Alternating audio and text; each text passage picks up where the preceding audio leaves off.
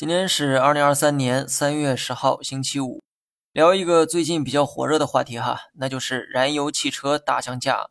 率先开启降价的是东风雪铁龙，一款二十一万的雪铁龙 C 六降价之后仅售十二万多，据说很多经销商出现了一车难求的画面。这不禁让我想到一句话哈：这世上没有不好的商品，只有不好的价格。只要价格合适，垃圾也有人当成宝。回归到二级市场，燃油车的降价是被新能源车逼的。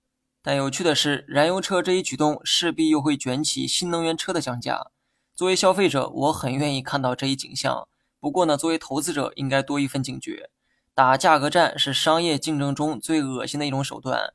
若不是被逼到绝境，谁也不想用打价格战的方式啊求生存。说明燃油车这次是真的到了生死存亡的时刻。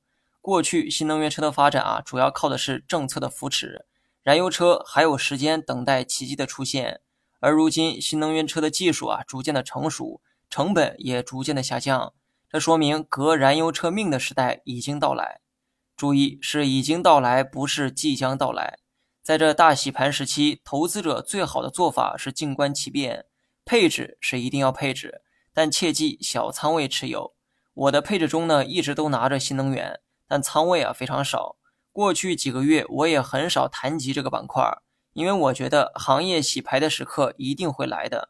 只不过没想到来的这么快，也没想到是从一款叫雪铁龙 C6 的汽车开始。大洗牌过后，一定是有人欢喜有人愁。作为投资者，一定要学会均衡配置，因为届时啊，很可能会有新的龙头诞生。同时也有新的龙头倒下。我对新能源车的长期观点是必须看涨，但中短期可能要面对行业竞争带来的不确定性风险。至于大盘呢，我就不讲了哈，几乎跟我们之前判断的一模一样。大盘短期还没看到企稳的迹象，所以啊，短线仍需注意交易风险。做长线的话，要敢于逢低加仓。只要市值较上次回落百分之十的话，你就可以考虑加仓。好了，以上全部内容，下期同一时间再见。